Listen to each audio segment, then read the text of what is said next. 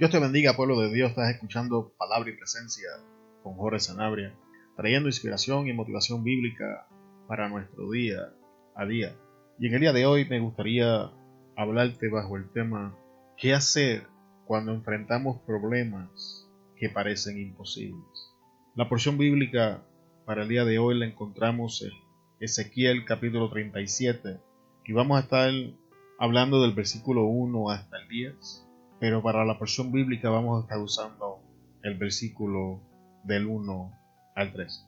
La mano de Jehová vino sobre mí y me llevó en el espíritu de Jehová, y me puso en medio de un valle que estaba lleno de huesos, y me hizo pasar cerca de ellos por todo el derredor.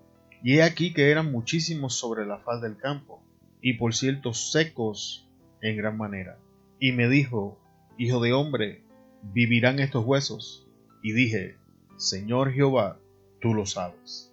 Me dijo entonces, profetiza sobre estos huesos y dile, huesos secos, oí palabra de Jehová. Oremos. Padre, te adoramos, te bendecimos, te engrandecemos y glorificamos tu nombre. Tú eres un Dios bueno que quieres hacernos bien. Y en este día, Dios, vamos a estar hablando de, de problemas que sobrepasan nuestra capacidad para resolver y cómo manejar estas situaciones, Dios. Te pedimos, Espíritu Santo, que nos guías, que nos dirijas, que nos, nos ayudes a enseñar con claridad tu palabra, que tu palabra, Dios, sea la contestación a la oración de alguien en el día de hoy. Que tu palabra nos muestre el camino a seguir. Que tu palabra abra nuestros ojos nuestro entendimiento, expanda nuestras mentes, cambie nuestra forma de pensar. Bendice a los hermanos, hermanas que han de escuchar la palabra en este día. Dale una mente receptiva, un corazón preparado. Y sabemos, Dios, que tu palabra no retorna a ti vacía, sino que hace aquello para lo que tú la has enviado. Hemos orado, Señor, creyendo y dándote gracias antes que tu palabra fluya, porque toda gloria, alabanza y adoración tuya es, Señor. Somos polvo, nada somos, nada podemos sin ti. Te bendecimos en el nombre de Jesús, una iglesia llena de poder, dice, amén. Amado hermano, si algo es cierto, es que en el lapso de tiempo que vamos a estar en este planeta, vamos a enfrentar problemas en la vida. Y algunos de esos problemas sencillamente nos van a alcanzar porque la vida es vida. Y cuando vamos a la escritura, Jesús nunca prometió que no íbamos a enfrentar problemas en la vida. Jesús enseñaba, en el mundo tendrán aflicción, pero no teman, yo he vencido al mundo. También tenemos que entender, por decirlo de esa manera, de que hay problemas que nos van a alcanzar por nuestra mala toma de decisiones. Así que van a haber problemas que van a ser creación nuestra, producto de la obra de nuestras manos. Y normalmente estos son un poco más difíciles de manejar, pero tengo que mencionarlos. Y que van a haber problemas que Dios los va a permitir para que cumplan un propósito en nuestras vidas. Y no me malinterprete, no importa qué clase de problema estamos enfrentando, Dios está al control. Pero es importante que entendamos estas posibles causas porque nos van a ayudar a ver el problema de una forma diferente.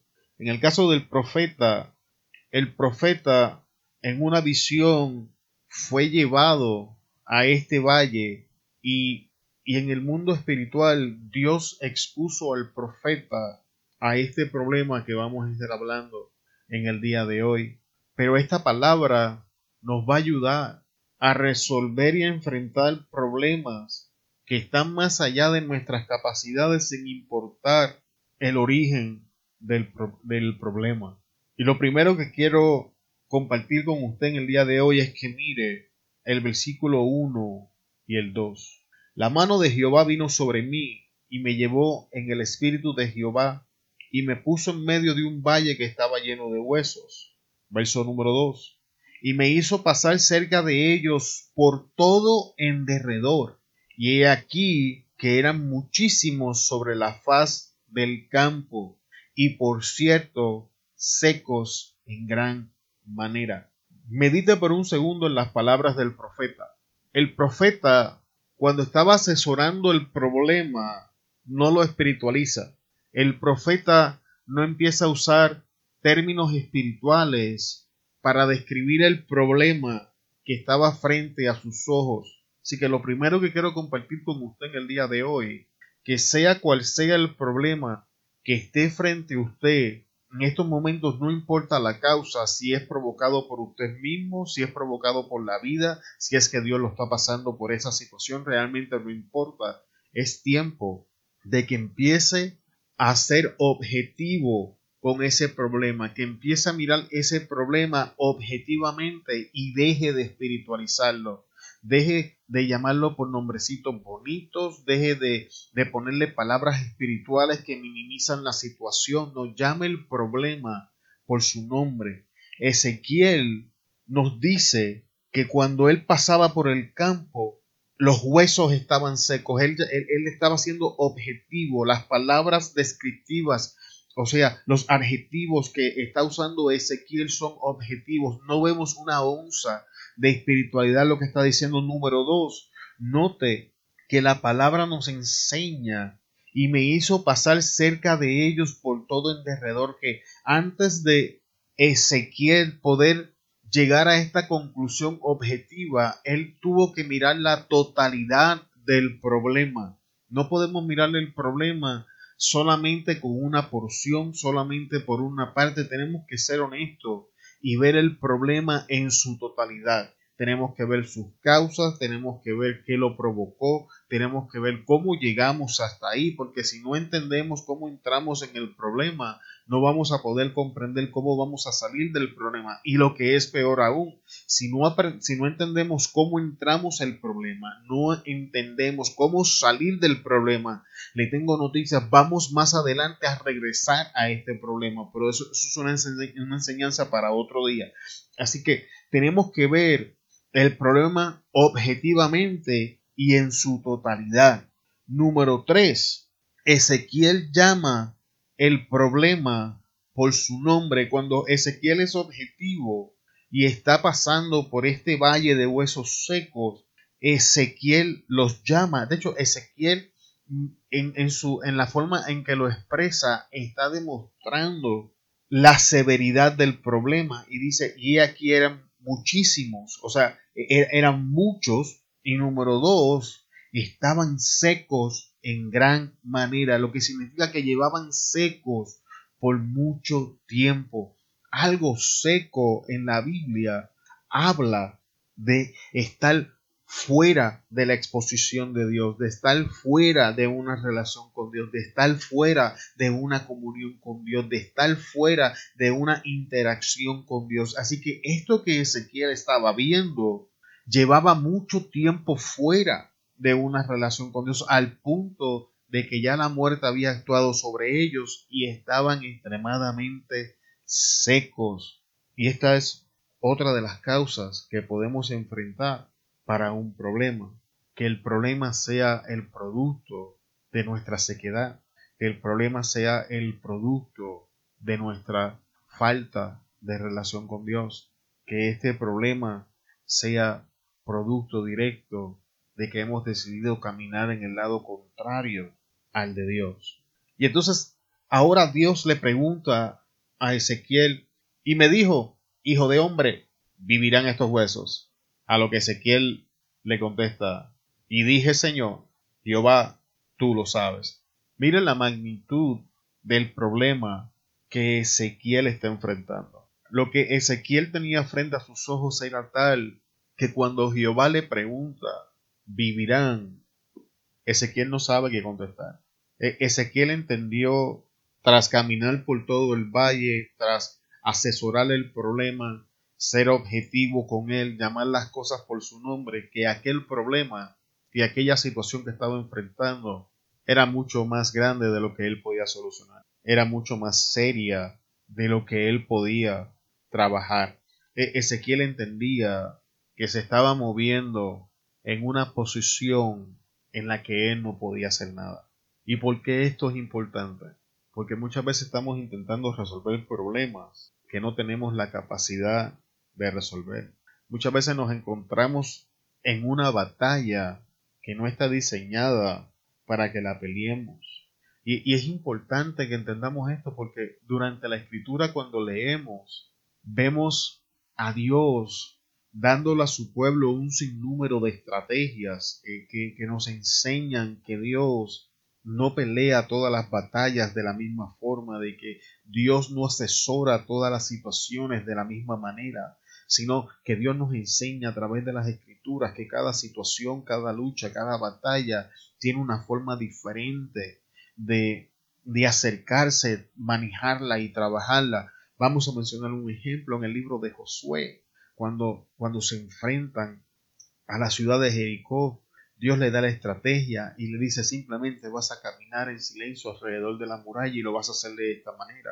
Con David más adelante, vemos que cuando David consulta en una de sus tantas luchas, le dice, cuando tú escuchas pasos por encima de las palmeras, sal porque yo he ido. En otras ocasiones de la, de la escritura escuchamos que Dios dice, estás quieto y reconocer que yo soy Jehová y mirar la victoria que yo les voy a dar. Y así sucesivamente, cuando, le, cuando leemos la escritura nos damos cuenta de que hay distintas batallas. Hay batallas que las luchamos conjuntamente con Dios. Hay batallas donde permanecemos en un lugar eh, quietos sin hacer nada y dejemos que Dios pelee. Sin embargo, hay otras batallas donde activamente somos nosotros los que tenemos que estar en el campo de batalla haciendo lo que Dios nos dijo. Así que es importante que entendamos la situación que estamos enfrentando y que entonces comencemos a buscar el rostro de Dios para saber qué estrategia vamos a estar aplicando, porque si aplicamos la estrategia equivocada a un problema equivocado, no vamos a tener los resultados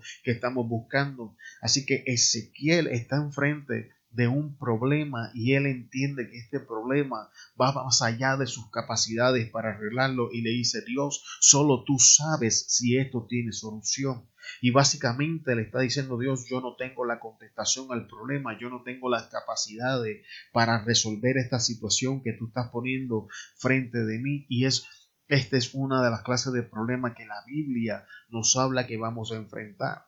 Entonces es importante entender el escenario que está frente a nosotros, el campo de batalla que estamos enfrentando, para entonces buscar el rostro del Señor y recibir esa, esa, esa palabra de parte de Dios que nos va a enseñar qué vamos a hacer para resolver el problema. Y mire, y mírenlo aquí en el, en el próximo verso.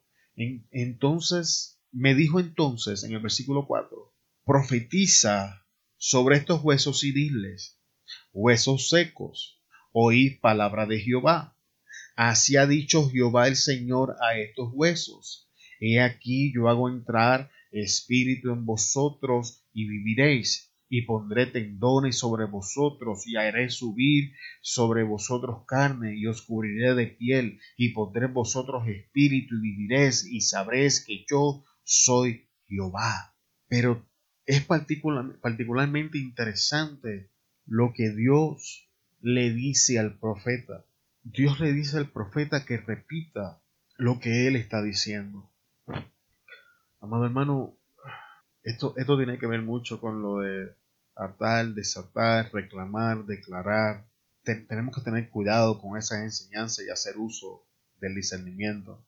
Pero para poner este punto lo más simple posible, lo, lo que nosotros tenemos que hacer es comenzar a repetir lo que la escritura dice sobre el problema. Es comenzar a repetir lo que Dios ya dijo sobre el problema. El problema no se va a resolver con nuestras declaraciones. El problema no se va a resolver con nuestras estrategias. El problema no se va a resolver con nuestras buenas intenciones. Lo, lo único que va a traer solución al problema, sin importar el origen, es comenzar a repetir lo que la palabra dice sobre ese problema particular. Es comenzar a repetir lo que Dios ya ha dicho, porque eso es lo que está diciendo Dios. Así ha dicho Jehová al Señor. Me perdón, en el versículo 4, me dijo entonces, profetiza sobre estos huesos y diles. Y entonces Dios comienza a decirle a Ezequiel qué le va a decir a los huesos. básicamente, Dios le está diciendo, di lo que yo estoy diciendo, repito, repite lo que ya yo he dicho, porque para el momento en que Ezequiel lo va a decir, Dios ya lo dijo. Y, y esto es importante. Nosotros tenemos la palabra, tenemos la Biblia, tenemos las escrituras, y es nuestra responsabilidad estudiar la palabra para poder saber qué Dios está diciendo sobre problemas particulares y poder declarar sobre estos problemas lo que Dios ya dijo sobre ellos. Y ahora, mire lo que sucede. En el versículo 7, profeticé pues como me fue mandado. Tenemos que obedecer las instrucciones que Dios nos da. No podemos sobrepasar los problemas, las situaciones, las adversidades y los obstáculos de la vida si no comenzamos a obedecer lo que Dios ya ha dicho sobre estas cosas, si, si no comenzamos a accionar sobre la palabra que Dios nos ha dado, si no somos intencionales en esta, en esta situación, en estas cosas que Dios nos está diciendo que tenemos que hacer, no vamos a ver los resultados que Dios quiere que nosotros veamos, no vamos a ver los resultados que Dios ha preparado para nosotros. Déjeme darle un ejemplo porque Muchas veces las personas piensan de que porque no, yo cargo una palabra de Jehová y si Dios habla se va a cumplir. Y esto es cierto, es lo que la Biblia enseña. Sin embargo, la Biblia enseña también que Dios le dijo a Moisés, Moisés regresa a Egipto, saca a mi pueblo de Egipto y llévalo a la tierra de Canaán. Y tenemos que aceptar y reconocer que las escrituras enseñan que ni Moisés ni la primera generación de ese pueblo entraron a la tierra de Canaán.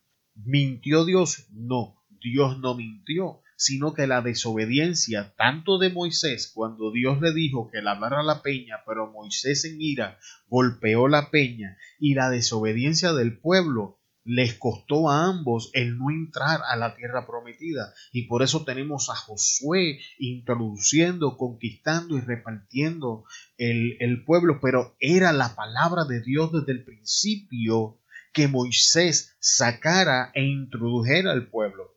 Pero fue la, de, la desobediencia del pueblo, fue la, la falta de acción en el pueblo y de, eh, y de Moisés en lo que Dios había dicho, lo que les costó no entrar. Y muchas veces nosotros venimos cargando palabra de Dios sobre nuestra vida y no vemos los resultados que Dios preparó de antemano para nosotros en la situación porque no estamos accionando como Dios dijo y estamos desobedeciendo la palabra que Dios ya nos ha dicho. Y aquí tenemos un ejemplo de esto. Dice Ezequiel, profeticé pues como me fue mandado. Ezequiel no habló más de lo que Dios dijo ni habló menos de lo que Dios había dicho. Ezequiel dijo exactamente lo que Dios le había dicho que dijera. Ezequiel obedeció, no le añadió, no le quitó, no, no, no le dio su toque personal. Él profetizó como le fue mandado. Es tiempo, pueblo de Dios que me estás escuchando, que nosotros hagamos como nos fue mandado, que nosotros ejecutemos las instrucciones como fueron dichos, que como cuando estemos hablando de ciertos temas particulares que son incómodos, tú di lo que dice el libro, di lo que dice la escritura, no le añadas, no le quites, tú simplemente repite lo que Dios ya dijo sobre el asunto y déjale a Dios los resultados. Y lo mismo tenemos que comenzar a hacer con nuestros problemas. Una vez encontramos la escritura que va con el problema que estamos enfrentando, que le trae solución, vamos a ejecutar el problema que Dios nos ha dado, vamos a hacer exactamente lo que Dios dice, no vamos a hacer más, no vamos a hacer menos. Si está en la palabra, eso es lo que vamos a hacer. Sin embargo, mire lo que acontece.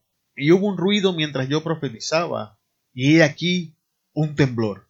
amado hermano, tenemos que estar preparados para que cosas fuera de nuestro control e inesperadas acontezcan cuando empezamos a trabajar el problema. Yo le aseguro, si usted se da cuenta en la historia, número uno, Dios no le menciona a Ezequiel que iba a haber un ruido y que iba a experimentar un temblor. Así que Ezequiel no estaba esperando estas cosas. Y, y puede imaginarse la reacción de Ezequiel de escuchar un ruido y experimentar un temblor. Tenemos que estar preparados. Hay, hay, Dios, Dios no nos va a decir el todo de todas las cosas que tienen que pasar. Tenemos que entender que Dios nunca en su palabra se ha, comprometido a darnos todas las explicaciones que nosotros necesitamos. Dios en su palabra se ha comprometido en darnos las palabras que nosotros necesitamos para enfrentar los problemas. Y cuando entremos hacer lo que Dios nos dijo, vamos a experimentar y vamos a, a enfrentar situaciones inesperadas, se van a levantar cosas que nos van a tomar por sorpresa, se van a tomar se van a levantar cosas que van a llamar nuestra atención porque un terremoto es un poco difícil de pasar por alto. Un terremoto eh, va a llamar nuestra atención y eso es definitivo. Y tenemos que estar preparados para estas cosas porque muchas veces tomamos estas cosas como una señal de que no vamos en la dirección correcta y es todo lo contrario. Estas cosas son la señal de que estamos en la línea correcta. Déjenme darle un ejemplo del Nuevo Testamento rápidamente. Jesús le dice a los discípulos, montense en la barca, cruza al otro lado. Los discípulos obedecen, se montan en la barca y su obediencia los lleva a encontrarse una tormenta. Imagínate si los discípulos hubiesen cuestionado, ¿de verdad estamos haciendo lo que Jesús nos dijo? ¿Habremos escuchado la palabra bien? Porque la palabra que Jesús nos dijo de montarnos en la barca y cruzar al otro lado nos tiene en el medio del mal enfrentando una tormenta. Así que no podemos tomar estas cosas que se desatan inesperadamente después de comenzar a hacer lo que Dios nos dijo como una señal de que vamos en el lado contrario, ni tampoco podemos tomar la ausencia de ellas como que estamos haciendo lo que tenemos que hacer, porque la Biblia nos está enseñando que es posible que enfrentemos cosas inesperadas mientras obedecemos y también es posible que mientras estemos desobedeciendo, ninguna tormenta aparezca de signo que lo estamos haciendo mal. Es por eso que es importante que confiemos en la escritura, que confiemos en la palabra, que pongamos nuestra esperanza en lo que Dios dijo, que entendamos que las circunstancias no determinan lo que Dios dijo, sino que lo que Dios dijo determinan las circunstancias, que aun cuando estemos en el medio de la tormenta, si estamos haciendo lo que Dios dijo quisiera, estamos en el lugar correcto. Dios está al control, Dios está preparándose para hacer exactamente lo que Él dijo porque Dios no miente. Y esta tormenta inesperada, estos eventos para los que yo no estaba preparado, no cambian lo que Dios ya me dijo, no cambian lo que Dios dijo sobre la situación. Y aquí lo vamos a ver. Y dice la palabra que entonces después, después del ruido, después del temblor, los huesos se juntaron cada uno con otro, hueso con hueso, y miré y he aquí tendones sobre ellos, y la carne subió y la piel cubrió por encima de ellos, pero no había en ellos espíritu. Mira, amado hermano, dése de cuenta que una vez Ezequiel habla la palabra, Ezequiel declara la palabra, una, entonces las cosas comienzan a pasar por sí solas. Ezequiel no tuvo que empezar a montar hueso con huesos y a tratar de que las cosas encajaran entre sí. Lo único que tú tienes que hacer, amado hermano, amado hermana que me estás escuchando en el día de hoy, es comenzar a repetir lo que Dios dijo y dejar que Dios se encargue de encargar hueso, de, encajar hueso con hueso. No sigas tú tratando de poner las cosas en su lugar y deja que sea Dios quien lo haga. Tú declara la palabra, déjale a Dios los resultados. Tú haz lo que Dios te dijo. No, no sigas perdiendo el tiempo. Mira lo que dice en la Biblia. Ezequiel declaró la palabra cosas inesperadas acontecieron y los huesos comenzaron a juntarse uno con ellos. Y entonces empezaron las cosas a caer en su sitio en etapas. Porque muchas veces queremos que Dios resuelva un problema que tardó quién sabe cuánto en formarse en la dimensión, en la magnitud donde está hoy, y queremos que Dios lo haga desaparecer. Sin embargo, hay cosas que Dios las trabaja por etapas, hay cosas que Dios las trabaja por facetas, hay cosas que Dios las trabaja parte por parte. En el Antiguo Testamento, Dios le dice al pueblo de Israel, y te voy a entregar la tierra poco a poco, no sea que vacíes la tierra, no puedas llenarlo y las fieras salvajes se levanten en contra tuya. E, están viendo lo que la Biblia enseña. Esto es poco a poco, etapa por etapa. Entonces primero se conectaron los huesos, después comenzaron los tendones, entonces los músculos y a lo último estaba todo formado. No te desesperes, deja que Dios forme las cosas poco a poco. Dios tiene un plan, Dios ya vio el final de la historia, Dios ya dijo cómo van a pasar, simplemente confía y no, no intentes ayudar a Dios. Cada vez que nosotros intentamos ayudar a Dios en el proceso, lo que traemos es atraso, lo que traemos es problema. Mire a Sara intentando de ayudar a Dios con la promesa de Isaac, trayendo a Agar a la, situación, entienda que cada vez que nosotros intentamos de ayudar a Dios, realmente estamos trayendo a la carne a la situación, estamos trayendo a la carne que va a trabajar en contra nuestra en el futuro. Lo que hoy puede parecer una solución para ayudar a Dios es realmente la carne disfrazada para traer atraso y problema en el futuro. Recordemos la historia de Sara cómo trae Agar, Ismael nace y esto trae problemas más adelante. Así que si Sara se hubiese esperado como Dios le había dicho, porque Dios le había dicho te voy a dar un hijo,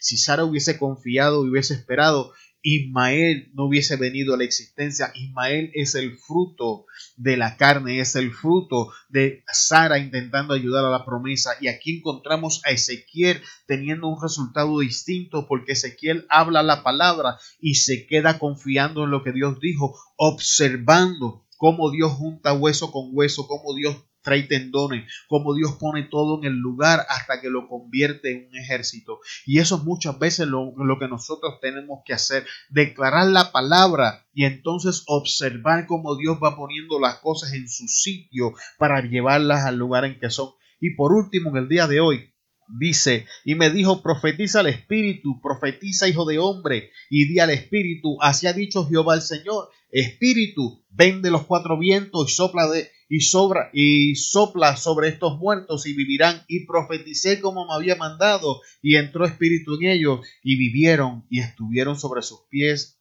un ejército grande en extremo. Amado hermano, e, espero que esta enseñanza en el día de hoy te dé una mejor idea de cómo enfrentar estos problemas que van más allá de nuestras capacidades. El profeta Ezequiel que está enfrentando eso en el día de hoy en el Valle de los Huesos Secos y te hemos llevado verso por verso desde el 1 al 10. Y ahora, en estos últimos dos versos, vemos a Dios que no se conforma con tan solamente juntar los huesos con huesos, que no se conforma con que se miren como que están vivos, sino que es el deseo de Jehová que tengan vida. Jesús enseñaba, yo he venido para que tengan vida y vida en abundancia.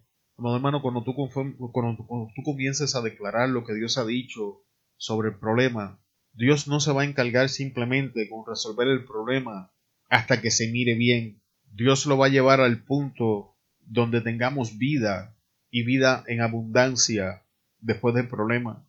Pues tenemos que entender, amado hermano, que la vida de nosotros está en Cristo a través del Espíritu Santo que ha puesto en nosotros. Comience pedirle al Espíritu Santo que sople sobre su vida y que traiga la vida que Dios ha diseñado para usted. Hay vida después del problema. Esta situación que estamos enfrentando, que va más allá de nuestras capacidades, no es para muerte. Dios nos va a mostrar su poder y vamos a tener vida y vida en abundancia.